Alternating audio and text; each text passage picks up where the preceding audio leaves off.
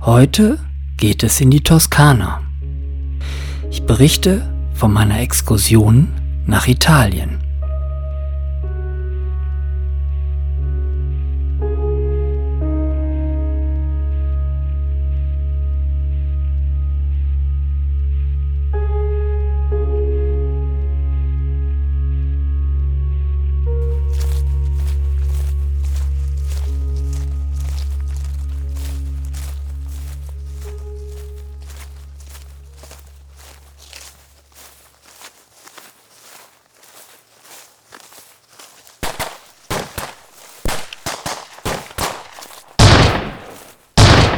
Alter, was ist denn hier los?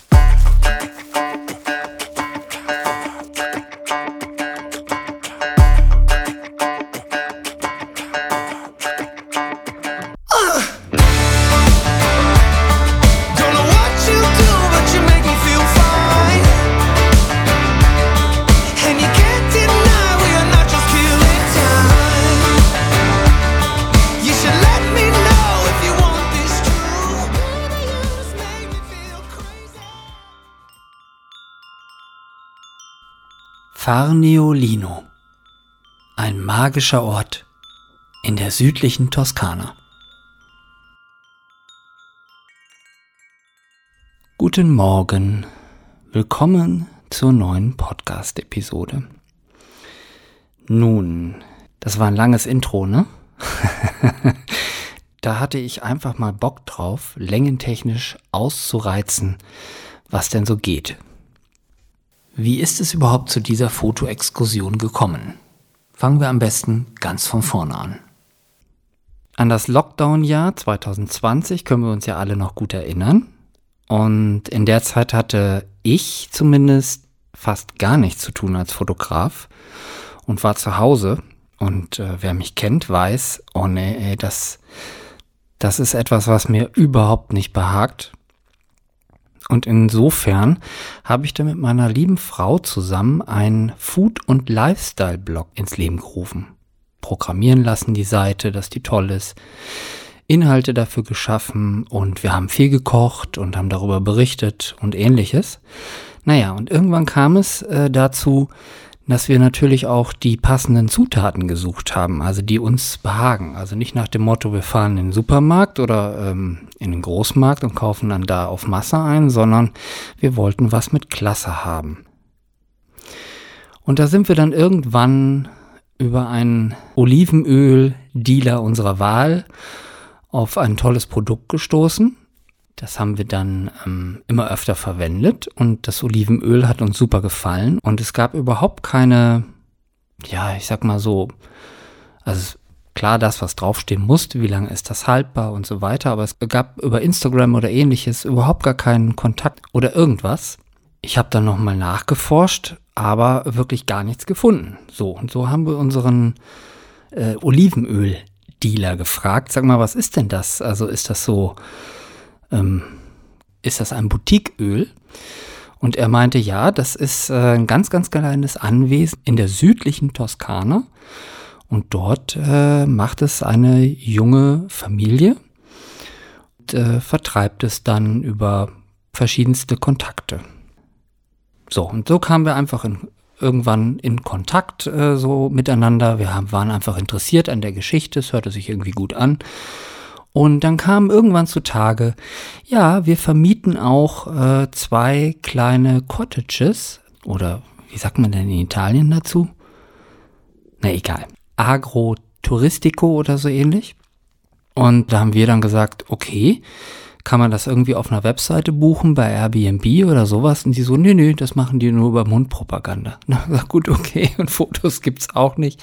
Wir haben dann einmal telefoniert oder meine liebe Frau hat einmal mit äh, der Dame des Hauses telefoniert und ja, so haben wir uns dann entschieden, die Fotosachen zusammenzupacken, bisschen Styling mitzunehmen und letztes Jahr im November dann einfach nochmal in die Toskana zu fahren und den Sommer somit einfach nochmal zu verlängern.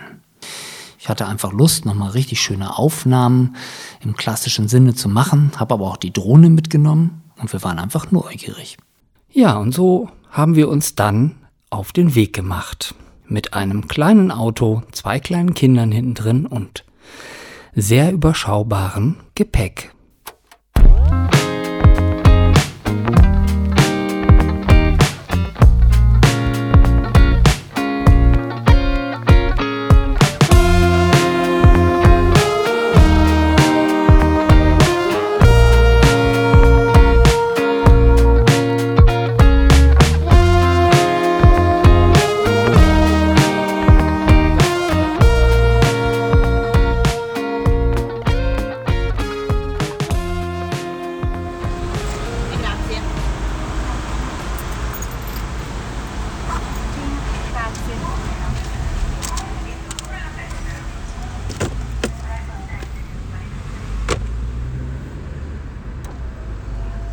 Wir sind dann über den Brenner gefahren und diversen Mautstrecken. Die Fahrt verlief relativ problemlos. Wir hatten nur einmal einen Stau von äh, 15 Minuten. Wir nutzen die Fahrt oft, dass wir uns dort mal länger über gewisse Strategien, die wir im Job verfolgen, unterhalten. Die Kinder dürfen während der Fahrt mit Tablets spielen, wo sie altersgerechte Medien drauf haben, aber auch nur während der Fahrt. Wenn wir angekommen sind, kommen die Dinger weg. Wir finden, dass das nicht not tut, weil es dort selber auf der Reise dann auch genug zu entdecken gibt. Naja, und ab und zu werden dann auch ein paar schlechte Witze erzählt. Das ist der Witz von Onkel Fritz, der auf dem Klo sitzt, dann Semmel schnitzt und dabei schwitzt, weil er die Kackwurst rausdrückt. Und, äh, Alles klar. Naja, das sind halt diese Phasen, die die Jungs ab und zu haben. Nun, nach acht Stunden Fahrt sind wir dann langsam in der Toskana angekommen und standen vor dem kleinen Anwesen und unserer Unterkunft.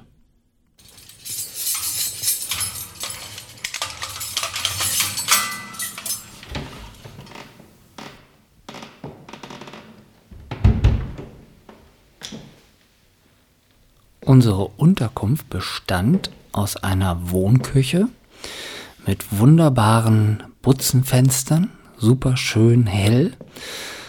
Und was soll ich sagen, eingerichtet war es. Kennt jemand das Buch Toskana Interieurs? Ja, wirklich sehr klassisch. Und über eine Treppe gelangte man dann in den oberen Raum. Der war extrem groß, fast schon ein bisschen gewölbig. Sogar mit den Fliesen haben sie sich richtig Mühe gegeben. Ich hatte dann bis dato ja noch nie irgendwas gesehen. Ich habe nur irgendwie kurz was gehört bei dem Telefonat und dachte in dem Moment, ja, alles richtig gemacht. Was auch der Knaller war, unsere Vermieter hatten uns noch in den Kühlschrank ein Bier und Wein gestellt. Und so bin ich dann erstmal runtergegangen in die Küche, habe zwei Gläser geholt und uns ein Bier eingeschenkt. Die Kinder sind dann derweil erstmal durch das ganze Gelände gehopst. Es gab ja mega viel zu entdecken. Meine Frau und ich haben den kommenden Sonnenuntergang genossen. Der war schon so krass. Ich habe ein Video davon gemacht und auf den Instagram-Kanal gestellt. Also so einen Kitsch unfassbar. Es gibt keine Worte dafür oder ich habe sie nicht, keine Ahnung. Nachdem wir das dann vollzogen hatten, sind wir noch in einen nahegelegenen Ort gefahren, haben Pizza gegessen. Anschließend sind wir dann alle zusammen ganz müde in die Betten gefallen.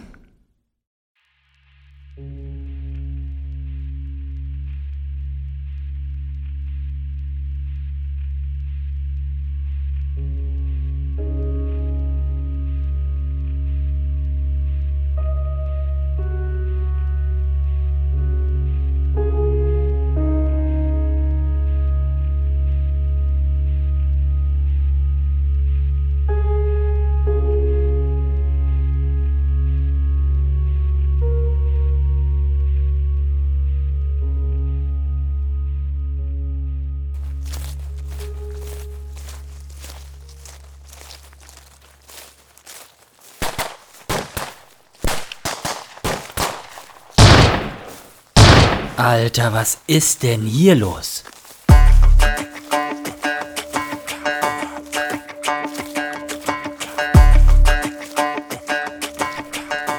Am nächsten Morgen wurden wir durch Gewehrschüsse geweckt. Oh Gott, was ist denn da los? Naja, eigentlich ganz einfach. Unser Vermieter hat mir erklärt, dass gestern die Jagdsaison begonnen hat. Die Leute jetzt einfach mal so in den Wald gehen können und rumballern.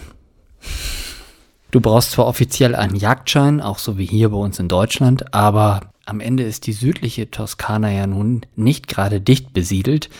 Und im Grunde geht einfach jeder dann, der Bock hat, mit seinem Gewehr und ballert dort mit Schrotkugeln durch die Gegend. Und zwar auf Tauben. Und irgendwann müssen diese Kugeln ja auch mal wieder runterkommen und dann prasselt es wirklich auf so ein Blechdach vom Schuppen. Und zu so klong, klong, klong hörst du die einzelnen Kugeln aufschlagen. Das ist dann nicht mehr gefährlich. In den Wald solltest du dann schon mit Kleidung gehen, dass du gut zu erkennen bist. Irgendwie was Oranges oder Gelbes. Ich hatte an diesem Morgen eine gelbe Daunenjacke an.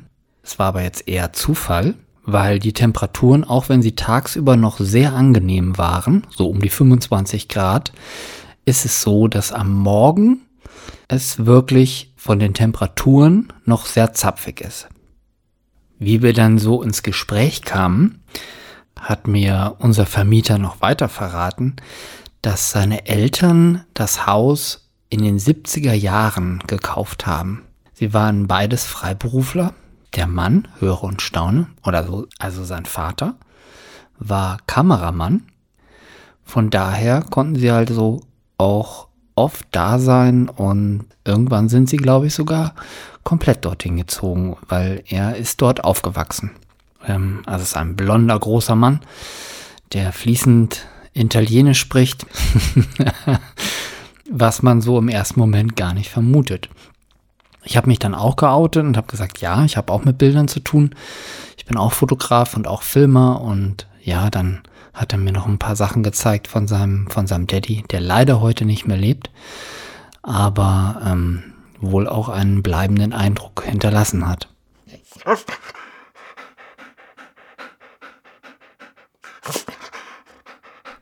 Das ist Sarah, der Hund von dem Hof. Das ist insoweit bemerkenswert, da einer meiner beiden Söhne tierische Angst vor Hunden hat. Jetzt sagen ja dann viele, ja, da muss man ihn dann langsam dran gewöhnen. Wir sind ja nicht so ganz blöd und äh, tun das auch oder versuchen das auch. Aber mit Sarah hat es eine ganz eigene Geschichte. Der Hund hat es irgendwie dem Jungen so angetan, dass er Lust hatte, ihn einfach zu beobachten erstmal. Und der Hund tat es ihm gleich. Komischerweise. Wir haben ihn auch nicht gedrängt. Wozu auch? Und dann war es wirklich so, dass er den Hund am zweiten Abend, als er dann angelaufen kam, ich war noch dabei, am Kopf gestreichelt hat. Ganz schüchtern, ganz zart. Am nächsten Tag ging es weiter. Der Hund kam wieder angelaufen, blieb vor ihm stehen, setzte sich und wartete darauf, dass er gestreichelt wurde. Und das ist dann auch passiert. Und die beiden haben sich dann wirklich den ganzen Aufenthalt über angefreundet. Das wurde jeden Tag enger. Ja, was soll ich sagen? Es hat mich vor allen Dingen für ihn gefreut, dass er das erleben durfte, seine Angst, die so krass war, zu überwinden. Ja.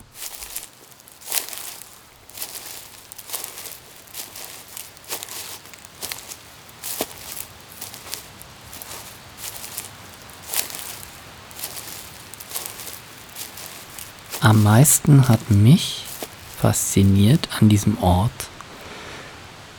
wenn morgens der Nebel durch die Korkeichenwälder gezogen ist. Wahnsinn. Das war habe ich so noch nie gesehen. Und fotografisch war es natürlich auch eine ganz tolle Geschichte. Ich bin sehr viel mit der Drohne geflogen möglichst einfache Manöver, so ähnlich wie ein Kran. Äh, du lässt die Drohne zum Beispiel einfach nur ganz langsam durch den Korkeneichenwald steigen bis über die Waldgrenze und dann noch einen Tick höher. Dann siehst du richtig diese Nebelfetzen im Tal und dann lässt du es einfach wieder sinken. Dann kannst du dir aus diesem Take sozusagen entweder die Steigung oder das Fallenlassen raussuchen. Das ist schon spektakulär genug. Mehr braucht es da gar nicht, weil die Landschaft so spektakulär ist. Also das habe ich wirklich sehr, sehr genossen und es war natürlich, ja, es war ruhig. Also du hast da keine Menschenseele, bis auf ein paar Jäger, die ab und zu mal vorbeikamen und auch nur mit dem Kopf genickt haben, äh, hast du keinen gesehen. Und ähm, ja, die Leute, die mich kennen, die wissen, das weiß ich sehr zu schätzen. Ich bin nicht wirklich gesellig. Ab und zu kann ich sowas eingehen, aber meistens bin ich doch froh, wenn ich für mich bin oder mit meinen Liebsten. Das war's dann auch. Man sollte das aber nicht verwechseln damit, ich kann trotzdem gut mit Menschen umgehen. Das gehört ja mit zu meinem Beruf. Aber diese Skills waren jetzt im Wald nicht gefragt und die Farben, die waren, die waren auch immer wieder jeden Tag total beeindruckend war ein echtes Erlebnis, muss man wirklich sagen. Und gar nicht weit weg von München aus. Es braucht also nicht immer die wahnsinnigen Flugmeilen. Insgesamt haben wir dort eine Woche verbracht und ich habe in dieser einen Woche, würde ich sagen, zwei Tage gearbeitet und den Rest habe ich einfach mal ein bisschen Urlaub gemacht, ähm, war mit den Kindern im Wald unterwegs oder habe Dart gespielt oder einfach mal ein Buch gelesen. Das hat auch äh, Seltenheitswert, dass ich das tue. Sollte ich eigentlich öfters tun. Naja, aber dafür habe ich einfach zu viel Hummeln im Hintern und mag andere Dinge tun. Aber dort habe ich es dann einfach mal geschafft und es war auch schön. Insgesamt muss ich sagen, ja, meine Frau und ich, wir sind uns auch einig darüber, wir werden nochmal zurückkehren, nächstes Jahr. Und sind dann schon gespannt auf das andere kleine Häuschen auf dem Anwesen. Das wollten wir uns dann mal nehmen.